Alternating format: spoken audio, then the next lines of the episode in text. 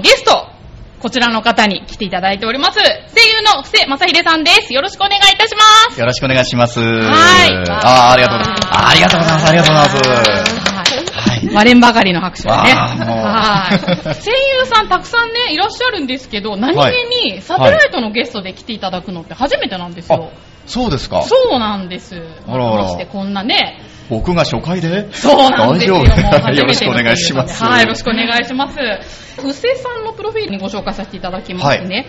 声優としてゲームや CM ナレーション、舞台などで活躍中。代表作が PS2 のアルトネリコ、はいライナー・バルセルト、これは主役だっていうことで。デビューですね。ね、デビュー作で主役すごいですよね。ちょうどこの間10周年を迎えたゲームですね。ああ、10周年。あ、今年で。今年で、はい。めでたいですね。ありがとうございます。ははいい。とあとは LINE ゲーム、ウパルサガのアルマ役。はい。サウンドエンターテインメントカリスノードの講師でもありますということで、は教えてらっしゃる。そうですね声優の先生もしています。あードコモの CM ナレーションもやってたっていうことなんですけど、あーそうですねこれってどんな CM だったんあですか？のー僕がやってたやつっていうのは、当時のプレイプッシュトークっていう、あのプレイプッシュ。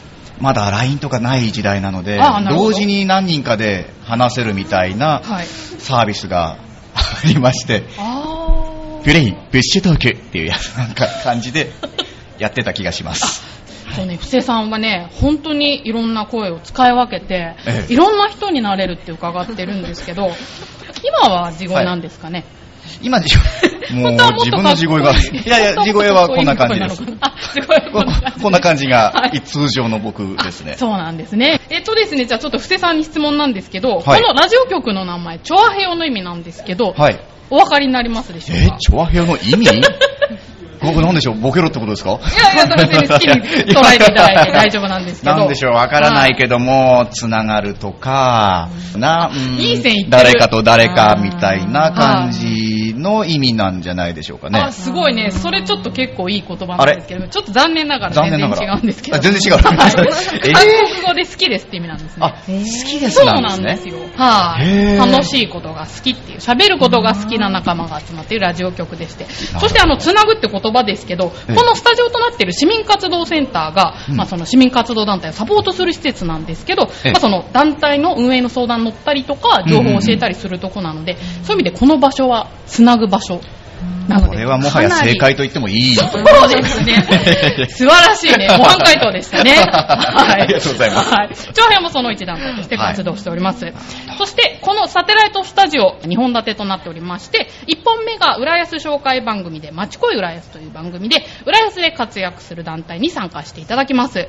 後半ではブリオベッカ浦安の選手と街の情報などをお知らせいたします。そして2本目がトーク番組で八方美人と言いまして、ゲストを招いてインタビューするトはいーク番組で、布施さんにはどちらもお付き合いいただきますのでね。あはいありがとうございますはい、よろしくお願いいたします。ということで、まずはこちらからお送りしたいと思います。町恋浦安。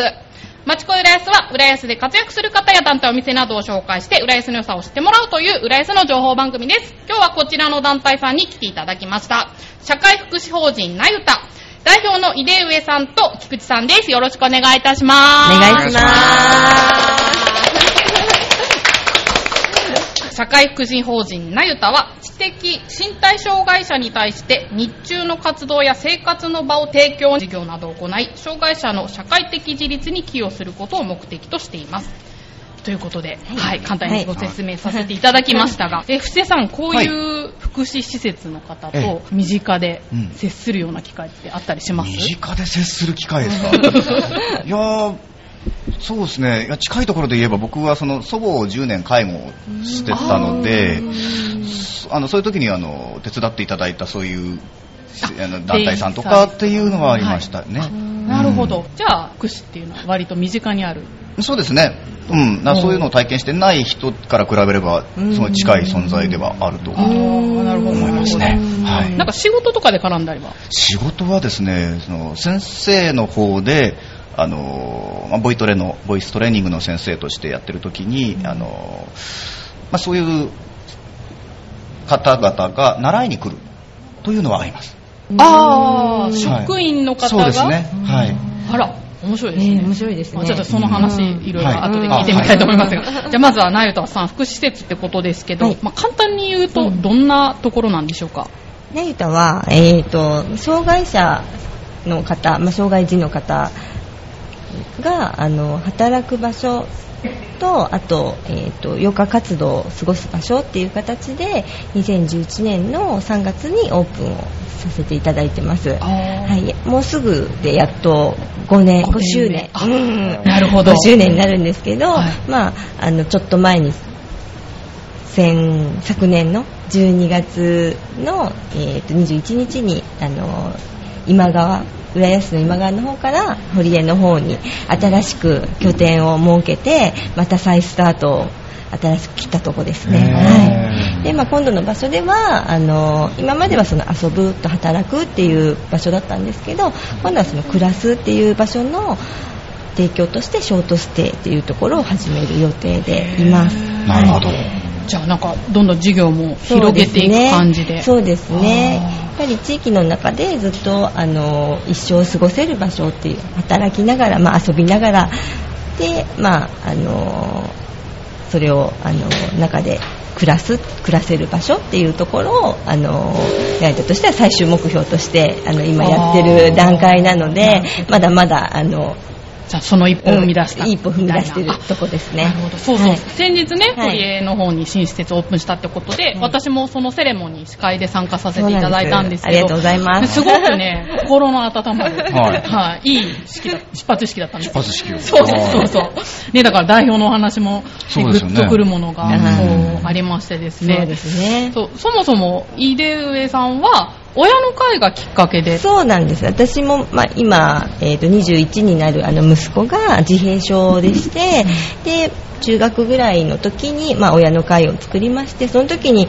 あの浦安の中で将来あの働きながら暮らしていける場所っていうのが本当になかったんですね、まあ、そこでちょっとすごくこう不安を覚えてあの同じ親御さんたちと協力してやっぱり地域の中で一生過ごせる場所っていうところを目指していきたいっていうところでそこからあの協力してくださる方がそのふ船橋の方に、うん、あのセレモニーの時にもあの祝辞をいただいた福祉ネット工房うん。グラスの友野さんって方に協力していただいて今の今川の場所で始めるきっかけを与えていただいたんですね。はい。万感ね そうですね。いろんな思いがあのセレモニーの時はもう思い出されて、うん。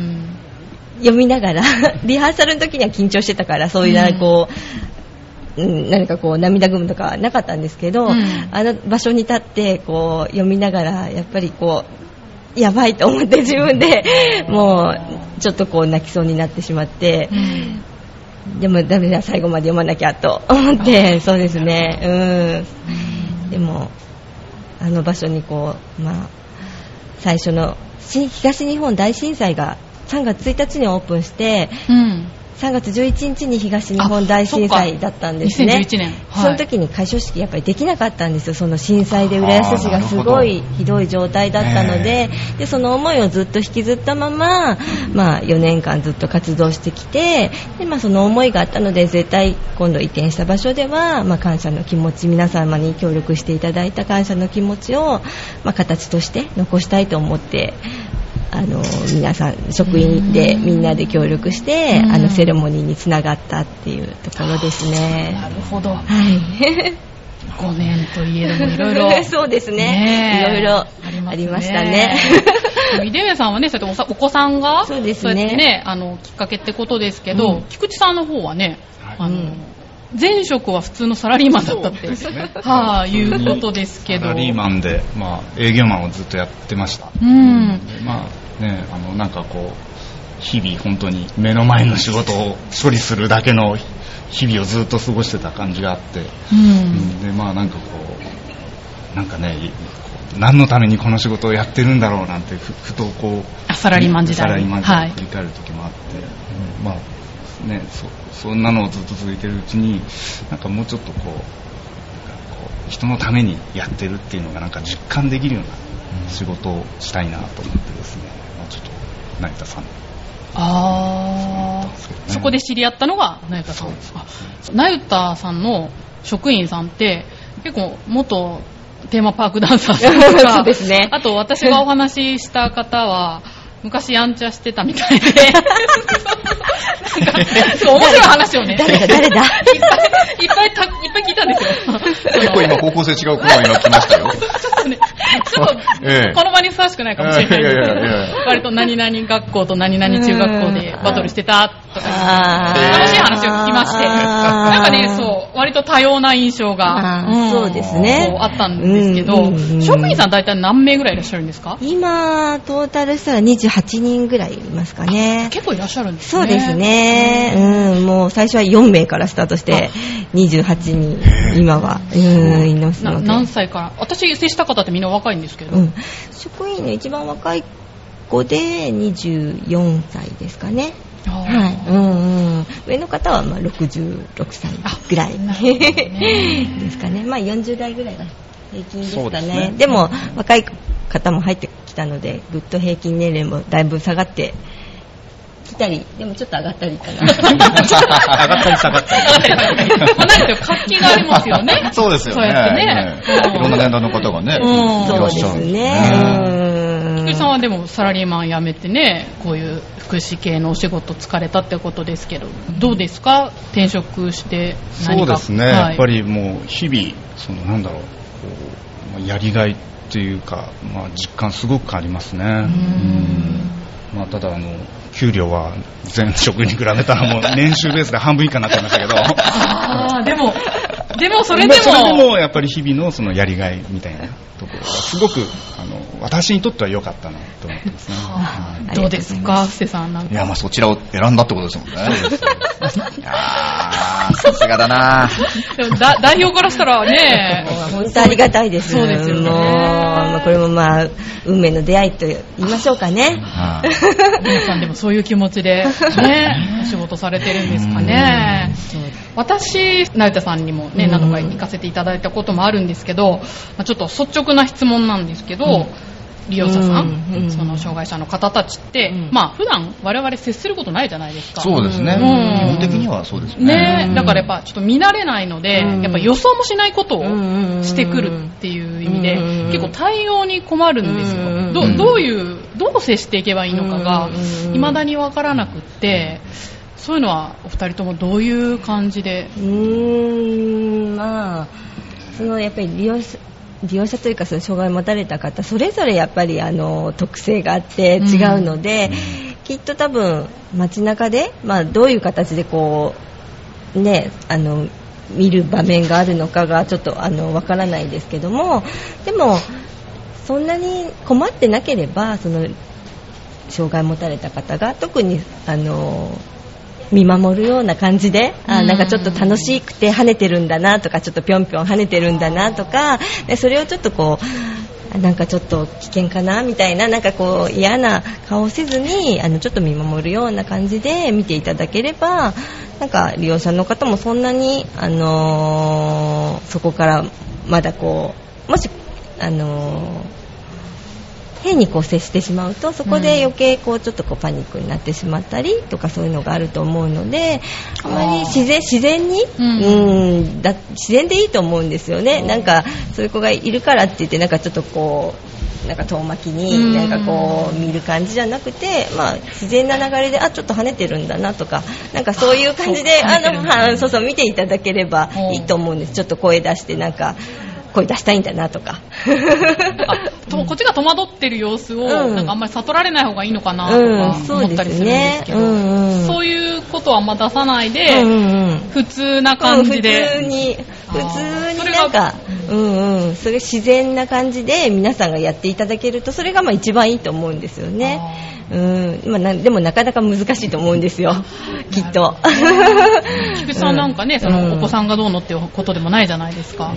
最初はなんか戸惑ったりとか。いやもう最初はなんでそうしてるんだろうっていう、もうハテナばっかりでしたよね、うん。もう圧倒されちゃってなんかもう、うんあなんで跳ねてるんだとかね、だからまあ最初は本当にわからなかったですね。でまあわからないとすごく恐怖なので、あのまあ、最初はすごい戸惑ったんですけれどもやっぱり分かっていくと恐怖感はなくなるんですよ。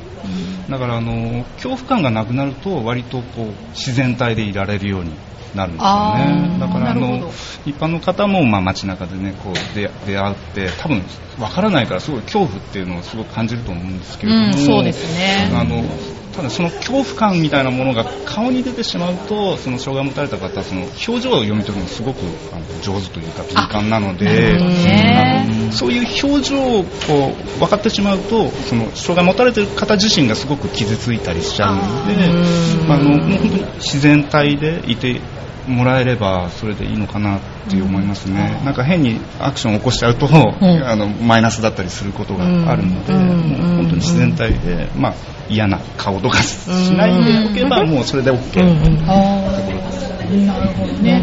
え布施さんは、ねはい福祉系のそういう仕事する方に声の出し方を教えてるっていうね、うん。ええことだったんですけど、はい。どういう教え方をしてるんですか？や,、まあ、やっぱり望まれるのは多くはその優しい喋り方だったりとか、うん。そのまあ、言うなれば敵意はないということをしっかりと伝えられる喋り方に近いものですよね。だからその響きのあるうん。喋り方で、うん。あの響きで相手を包んでいるような喋り方っていうのができるとそれはやっぱり望まれているものに近かったりするので、うん。まあ、そういうレッスンを、うん。まあ、結局繰り返しのレッスンになっちゃうんですけどどうしてもそういうの。が例えばどんな？例えば？無茶ぶりですか？いやいやた例えばというかその我々が使う、まあ、声優が使うというか喋りの人の技術であのハミング力というのがあるんですね。はいこれハミングの力なんですけどはこれを操作できるというややり方が身についてくればこの今今のハミングに今僕喋りを乗せてるだけなんですけどあの先が丸いんです。この音。相手を突き刺すような音ではないんですね。で喉を固くしてしまうと突き刺す槍のように相手に刺さってしまう音が出るんですよ。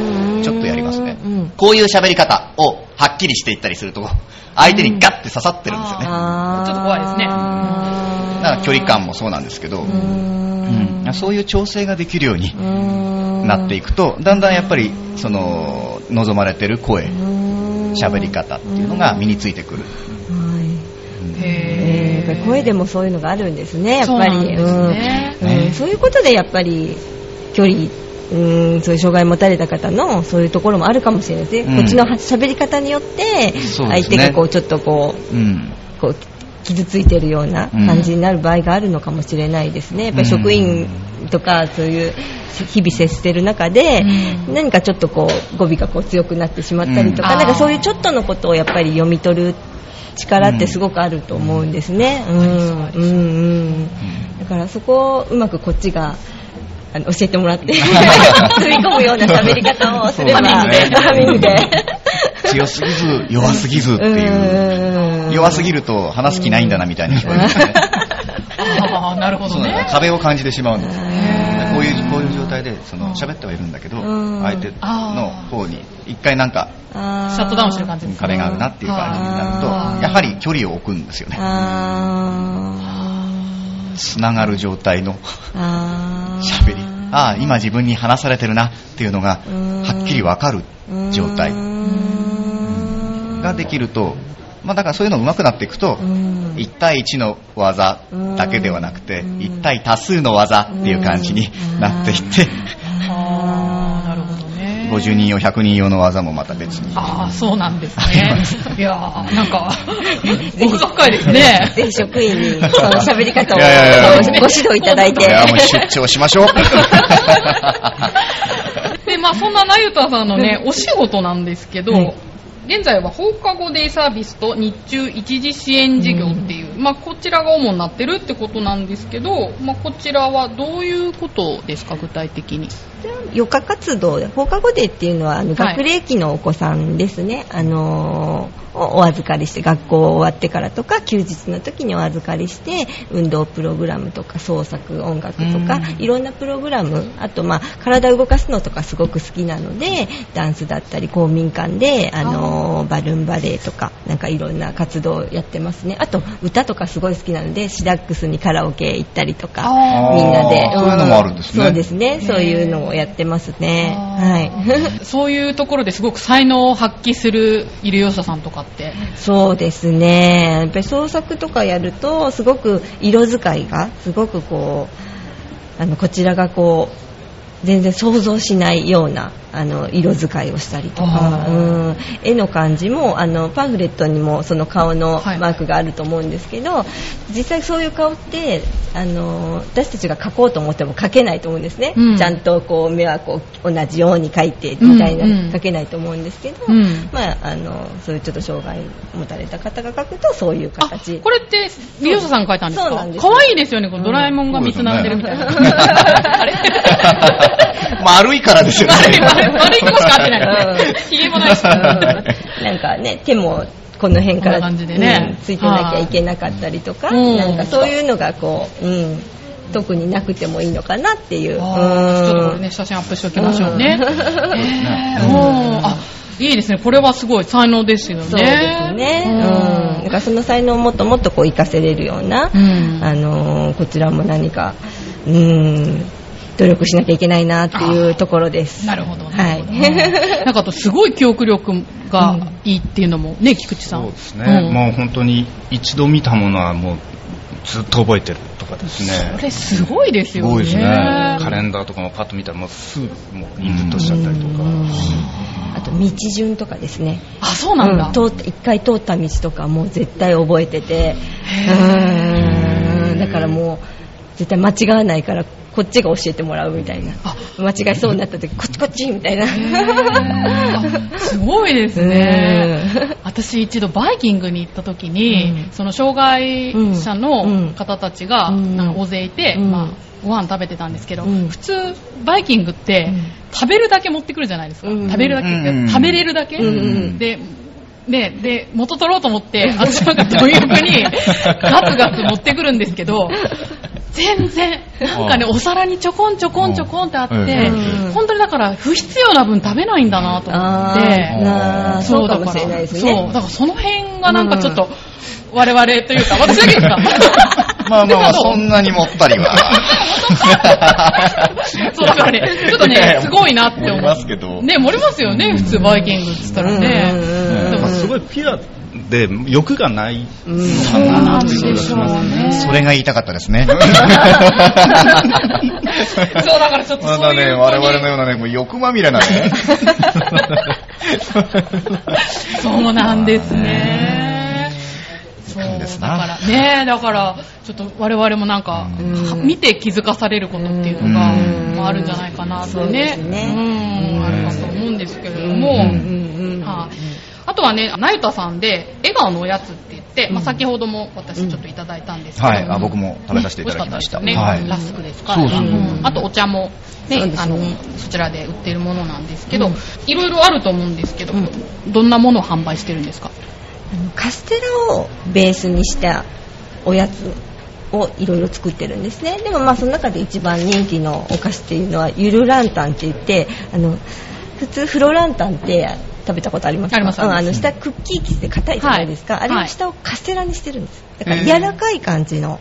だから結構ご年配の方でもあの硬いものって結構歯にくっついたりして食べづらいけどはい。あのそういうちょっとあの歯が弱い方とかでも食べやすい感じですごく一番人気がある商品なんですね。結構、うん、それはもうまとめて結構皆さん見つけたら4つ5つとかってまとめて買ってくださったりとか、うん、U センターのそういうあのあお風呂すね。うんうんはいとか結構そうセンターですね。そうですね、はい。そこでも結構皆さん買ってくださったりとかしてねうんうん。この市民活動センターにもねラスクが売ってますそうですね。ね活動センターちょっと日日持ちがあんまりしないのでちょっとなかなか置けなかったりするんですけど、んうん。これも利用者さんが作って。そうですね。あうん。だからまあそこからもうちょっとこういろんな今度カフェを一応春にオープンしたいと思っているのでおー。4月に。だからそこでお菓子の販売と、はい。まあちょっとコーヒーとかお飲み物も一緒に出して、まあ、空間でこうゆゆっくりくつろげるようなちょっとお店にしたいなと思ってるんですよね。あー素敵ですうん。ね、いいですね。うんなるほど。じゃあ今後もその新事業としてそうですね。カフェも登場と、うん。でそこでまあ一般のまあ地域のあの方がいろいろ来ていただいて、まあ、もっともっと、ねまあ、私たちもこう努力しながらこうしみんなのことも知ってもらい、まあ、地域とつながっていき、まあ、最終はやっぱりあそういう利用者さんのサポーターをやっぱりいろいろ作ってあげないとうんやっぱり私たち、まあ、職員だけでも支えられないし、まあ、親だけでも支えられないと思うので、まあ、その辺やっぱり地域全体で包んでいけるようなところになっていきたいなっていうのがあります。うんはい素晴らしいですね。はでもこれオチがあってこの間、はいセレモニーでナイ歌って、はい。あの西山に言われたんですけどあの数字の意味で私あの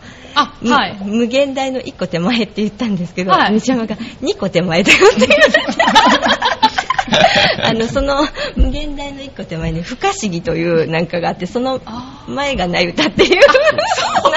間違えちゃったんだ。私もずっと1個手前ってずっと覚えてたんですけど。ね。実は2個手前だったみたいなオチが言われました。ね、ナユタって意味があるって言ってましたよね。そうなんですそうなんです、と、まあすべてを受け入れるそうですサンスクリット語で全てのものを受け入れるっていう意味があってまあ大きいっていう意味があるってことでずっと来てたんですけど一個手前ですってずっといいろんなところで言ってたんですけど 実は二個手前でしたみたいなついこの前、それを知って。これで忘れないですね。そうですねはい我々も覚えました我々も覚えましたね。ああ、いい勉強になりましたね。ありがとうございます。じゃあちょっとぼちぼちお時間の方がやってまいりましたので、はいえじゃあ、ナユタさんの方で今後募集とかイベントとか告知とかあればお願いします。そうですねえっ、と まあ4月に向け春に向けて先ほども言いましたけどカフェの方のオープンにあの入りますので、まあ、そこであのえー、とそこの場所空間を作っていただいた木工家の方の、まあ、ギャラリー展を最初のオープニングイベントでやろうと思ってますのであの決まり次第またご連絡をさせていただきたいと思います。はい。はいありがとうございます。じゃあ最後に番組をお聞きの皆さんにお伝えしたことがあれば、じゃあ一言ずつお願いします。ですね。まああのーまあ、先ほども申し上げた通りで、まあ、知っていただくことが一番いいのかなっていうのがあるので、まあ、我々の方もですね、もうどんどんこう外に向けていろんな情報を発信していきたいなって思ってます。はい。なんかもういろいろ言っちゃったんですけど。まだ言うかって感じですね。大丈夫ですかね。うんそうですね。はいもうあの言うことはいろいろたくさん言わせていただいたんで 大丈夫だと思います。はい。ありがとうございました。では、社会福祉法人ナユタの情報は、調和表のホームページにもリンクしておきますので、興味のある方はぜひそちらをチェックしてみてください。ということで、本日の団体は、社会福祉法人のナユタの皆さんでした。ありがとうございました。ありがとうございましたありがとうございました。では続いては、はいブリオベッカのはい。選手とマネージャーを呼びたいと思います。はい。よろしくお願いします。ここで浦安市からのお知らせです。こちらのコーナーいつもはブリオベッカ浦安の選手にお願いしてるんですけれども、今日はせっかくね、はい七色の声を持つ。七色素晴らしい。いらっしゃいますね。どんどんハードルを上げてますよね。あいえいえいえ。ぜひお願いします娘さんの方から浦安の情報の詳細お願いいたします。はい。はい。じゃあ、えーいきますね。はい。え入船北小学校と入船南小学校の学校統合により、平成27年4月に開校した浦安市立入船小学校の校歌と校章が完成しました。校歌の作詞と校章のデザインは、広報浦安や市ホームページを通じて公募しました。全国各地から校歌の歌詞は55点、校章のデザインは119点の応募がありました。その中から子供たちや保護者の意見も踏まえて、校歌交渉制定委員会で決定しました。また、校歌の作曲は浦安市においてもおしゃべりコンサートを開くなど、子供を対象とした事業にも積極的に関わっている青島博氏に依頼し、完成しました。つきましては、入船小学校校歌交渉制定式を開催しますので、お知らせいたします。こんな感じでございましょうかあ。りがとうございます。じゃあ、日時がですね、えー平成28年2月9日火曜日、えー午前10時半から11時30分まで。えー場所は浦安市立入船小学校体育館。はい。ということでござはいいま、すありね。がとうございます。いや、ただね浦安の情報を読むだけだとなんかね、なんかもう、壮大な感じがしましたよね。はい。壮大？あり壮大な感じがとうございます このコーナーで笑いこられたの初めてですね。マジで？笑いて。壮大って言った壮の大な感じでしたね。はい。ね、ありがとうございます。本当に綺麗なえっと、じゃあちょっとごめんなさい、紹介遅れました。浦安のサッカーチーム、ブリオベッカ浦安の中島選手とマネージャーのくるみちゃん。はい。はい。よろしくお願いします。よろしくお願いします。えっと、じゃあ、お二人は、報奨とか効果とか、今でも歌いますか？もうね、全く覚えてません。覚えてない？もう覚えてない。もう何年前に卒業したかな、みたいな。いや、そんなこと言ってなかった。もう覚えてないです覚えてないんだ。ね。中島選手は？大学の効果は覚えてますね。大学の効果なんか逆に覚えてない。はい。試合の公式戦とかで歌う機会があるの多いってで、ことですよね。歌う機会があれば、もう、やっぱ覚えちゃうっていう。なるほどね。はいさんは？えーっと、うん、今やったとしたら適当に歌詞変えちゃうけどね。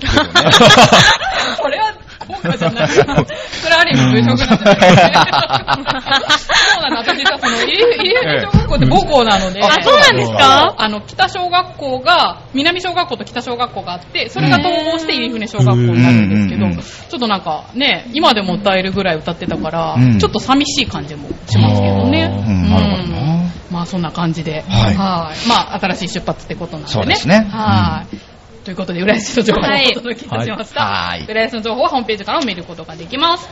はい、ということで、えー今回、えっ、と、ね、選手とマネージャーさんに来ていただいたので、まあブリオベッカ浦安の状況と、中島選手がね、新加入っていうことなので、はいちょっといろいろ聞いてみたいと思うんですが、サッカーチームブリオベッカ浦安とは1989年浦安ジュニアサッカークラブとして設立し、ノプにトップチームとして発足、2015年 JFL 昇格、地域のジュニアを原点として世界で活躍できる選手を育成し、地域に愛されるチームを目指しますということで、はい。はい。そんなブリオベッカなんですけど、加入してどれぐらいですかね、中島選手は。1ヶ月もまだ経たないですね。なら、じゃあ本当に新入りで。はい。C の、本当に。本当の新入りですね。はい本当の新入りですね。えっと、以前の所属は、は、あの、流通経済大学。あ大学のね？はい。茨城にある大学なんですけど。なるほど。じゃあ、はいえっ、と、22歳？22歳です。じゃあ、社会人としても初めてなのがブリオベッカ。そうですね。はい。初めてのなるほどね。ポジションはどこですか？ゴールキーパーをやらせてもらってます。ゴールキーパーか。あ、それで赤なんちょっといつも違うんですよ。みんないつもフィールドの選手なんで、ここに来るとき。赤で今日は。なるほどね。えっ、と、じゃあね、浦安に来たばっかりってことなんで、はい。と、じゃあ、なんか浦安の印象というか、なんか気になったところとかありますか？浦安に来てまだ時間はそんな経ってないんですけど、うん。あの、まあ、今寮に住んでて、寮からグラウンドまで自転車で、あの、通ってるんですけど、その時に、あの、ランニングする人を見てて、はあのとても格好が、なんかおしゃれというか、クオリティ高いなと思って、そこ？もう自転車こいでねて、もう前見ないで、うわ、じあ、走ってる人かっこいいな、みたいな。い。あ、やっぱスポーツマンだからそういうそうですね。服装とかも気に、はい。茨城、あの、以前住んでたとこも、まあ、ランニングの格好はしてたんですけど、普通の。でも、ちょっと質が違うなと思って。浦安の方おしゃれなんですよねあ。そうなんですか。うん。ちょっといいものを着て車らっしゃる。マネージャーから見ても。うん思います。ちょっといいもの着てらっしゃるなと思って。シャレオツなんですね。本当浦安の方、シャレオツなんですよ。はい、本当に。あ、なんかそれはなかなか外から来ないとわかんないですもねう。すぐそこが目についちゃいましたね。はあーだいたいみんなね、スマホかなんか聞いてますよね。あの音楽聴きながら。そうですね。もうその、着用できる、うんなんかこう、スマホも腕につけれるような洋服、きちっと着てて、はい普通ポケットに入れて、ワンランク上イヤホンこう、やる。確かにシャレオツですね。もうその通りですシャねレ。オツですね。ああ、なるほどね。ちなみに、布施さんはね、声優さんですけど、サッカーとか興味ありますか？僕ね、サッカーできないね。あ、できないのね。できないのね。そうか、なんか、そうなのさ。他の経験とかは？え？スポーツ？の経験は。スポーツうんあ、これは NG なの NG じゃないんだけど、僕、ほとんどミュージカルとかで踊ったりもするんですけあど、ースポーツ経験ないんですよ。だから体も硬いんです。あの前にミュージカルで主役やらせていただいた時も、うん主役が一番体硬かったんですよ。えー、そうなんです みんなペターってつくんですよね、こう、ストレッチとかすると。一番、はいオッケーオッケーオッケー。今日はこのぐらいにしてたら、あの、うんなんだ。びっくりですよ。じゃあ結構スポーツ系の仕事するときは？まあ大変なんじゃないですそうですね。大変ですね。ねえ。それこそ、うん。舞台は2時間ぐらいね、あの、ずっと走り回り、歌り回りとかやるから体力ないとできないので、走り込みからですよね。作ってるんですね。かそれは、あのね、やんないと、あの、どんどんどんどんもう体力使って痩せていくっていう感じになってしまうから、瀬さんちょっと稽古後半で、あの、シルエットがどんどん、うん、なもう本当に、ね、その部分は声優にも必要なんですけど、あの、僕の傾向として、体格がいい声優さんとか役者さんとか、もちろんいっぱいいらっしゃるんですけど、はい。僕ね、養成所時代からそういう人たちに勝てないのが分かってたんですね。体格的に。そこまで戦えないなって思ってたかうん。ら、そこで戦うのをやめて、うんあの、そういう人たちの5、6倍勘を良くしようっていう、ああー。他で伸ばそうっていううねです。刹那の表紙を捉えるような。一つの技でもそういう風にやっていくっていうのを使っていたので、だからそういう長丁場の時にバレるっていう。なるほど なるほどね。そうそうそう。ああじゃあちょっとある意味ねすごくイシューもうそう異業種異業種異業種いやいや。言い方間違え別に今日た戦わないですよ。負けるがな。そうなんです。ね憧れですよね。あれですよね。よくわかります。っていうのね。私も文化系なんで そうだったんや。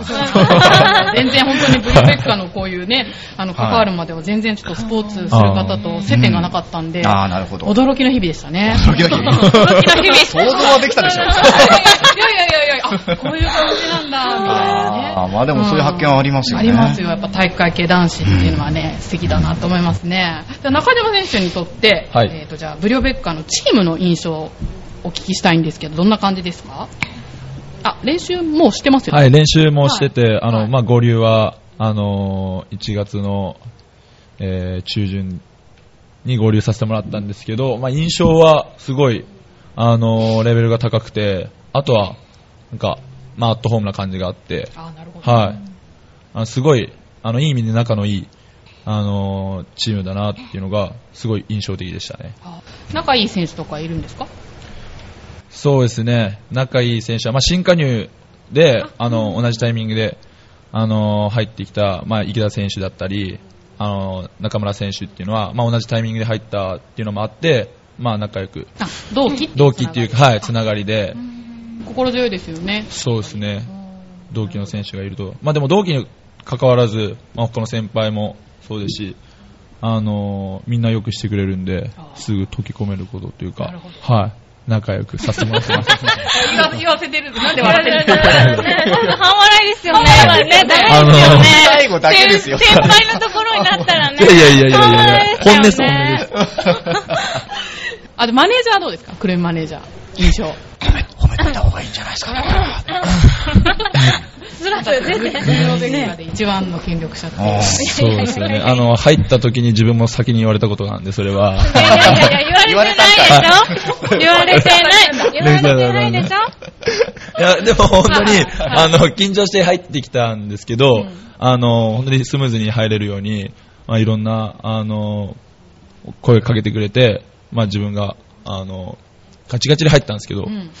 その時に、こう、まあ安心するような一言をポッて言ってくれたりとか、あ、なるほど。はい、してくれたんで、そんな言い方されると、その一言が、そうなんですよね。ねねなんか言いましたか私。いやいや、まあもう、なんか、こう、すごい一言とかじゃないですけど、もう、ただ単に喋りかけてくれるだけで、この美声なんで、はい。なるほどね。あらあらあら。クルーちゃん。はい面白い。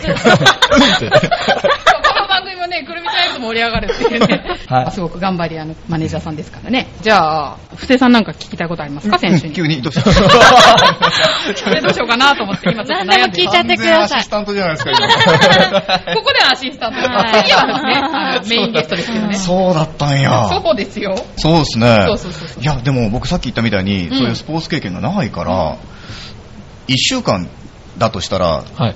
どのぐらい稽古、稽古っていうか、練習というか、あ1日どのぐらいやるもんなんですか？基本的に、まあ、あの、これは多分、大体がそうだと思うんですけど、ええまあ1回の練習はまあ2時間から2時間半の中で、うん。で、それがまあ、まあ火曜からスタートして、で、最後の週末の日曜まであって、まあ月曜は、あの、オフ日っていう形は、あのーまあ、すべてそうだとは限らないんですけど、うんうん大体どこもそういう形が多いんじゃないかなっていうのはありますね。なるほどな。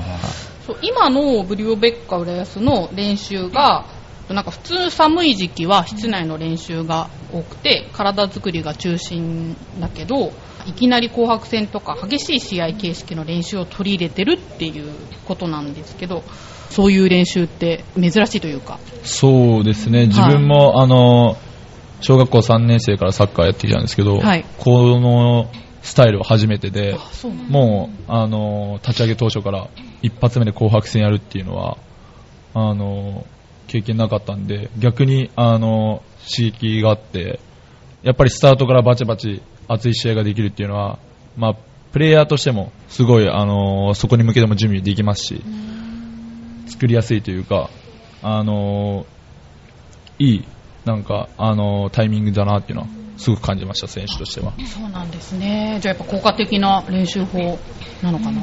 はい、それは今後につながってくれれば、はい。なんかそういうの聞いただけでもかっこいいと思いま すよね。なんかね、ずっとね、喋ってるのをね、喋ってる横顔を見ててね、彼のですか？か？っこいいな。中島先こ生ういう感じだよな。いや、スポーツマンの方の、うん。すごいその感じなんですよ。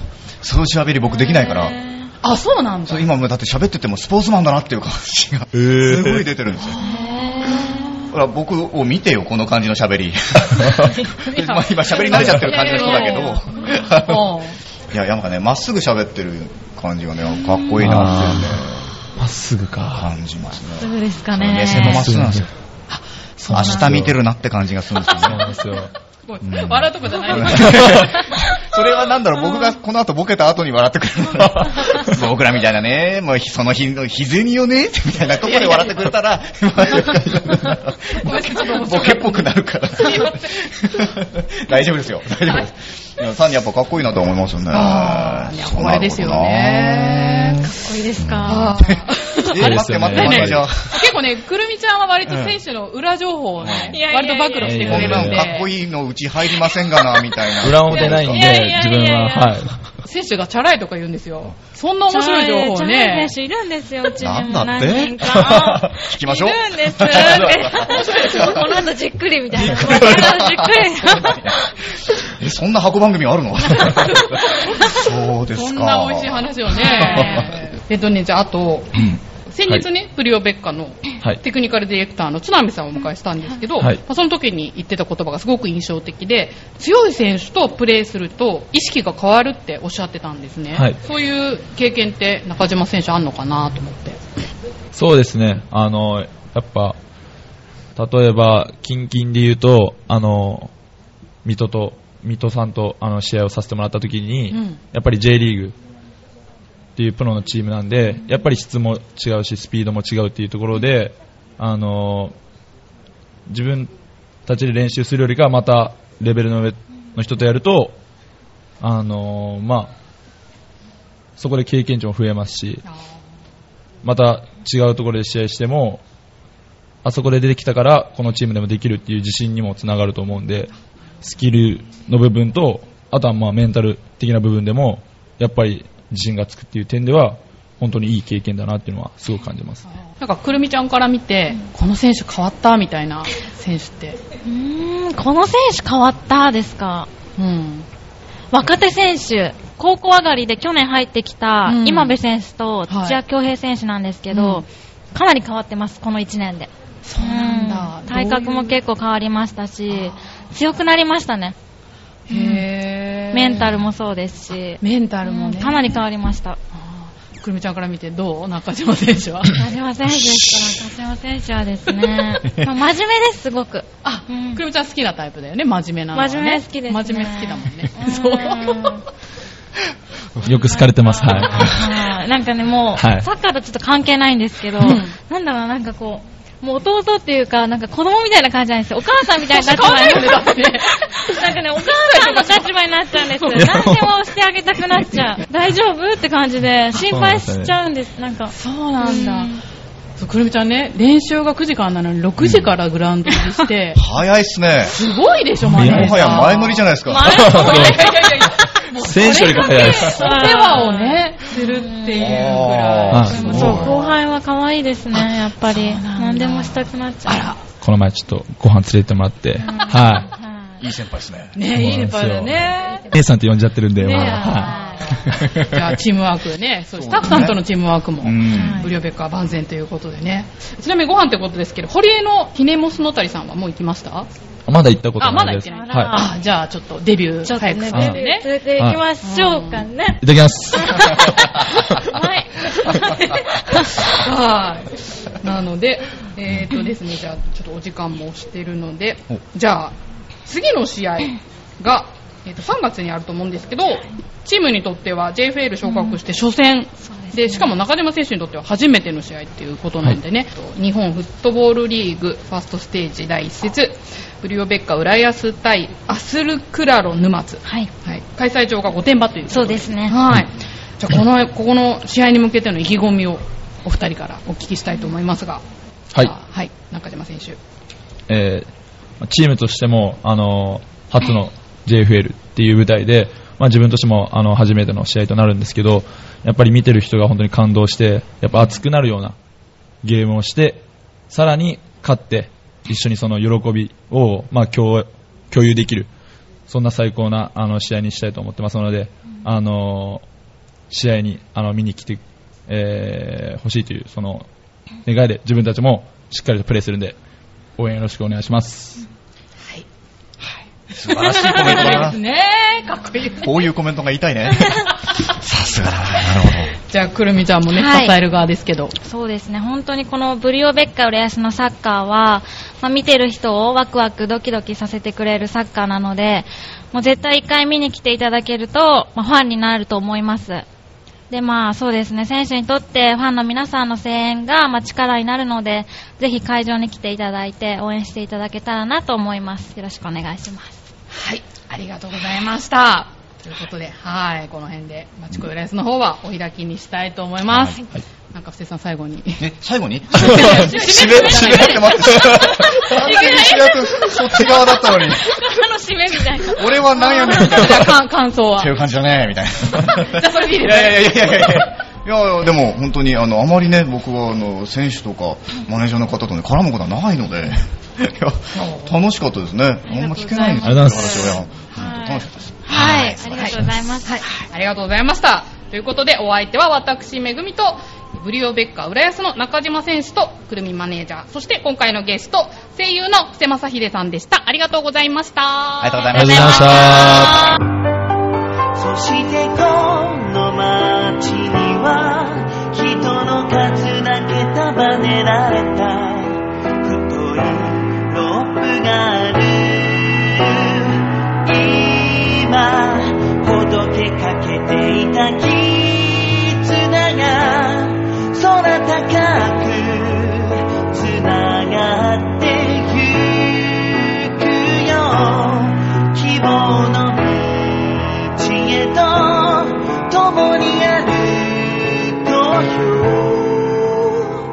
輝く僕らの明日のために。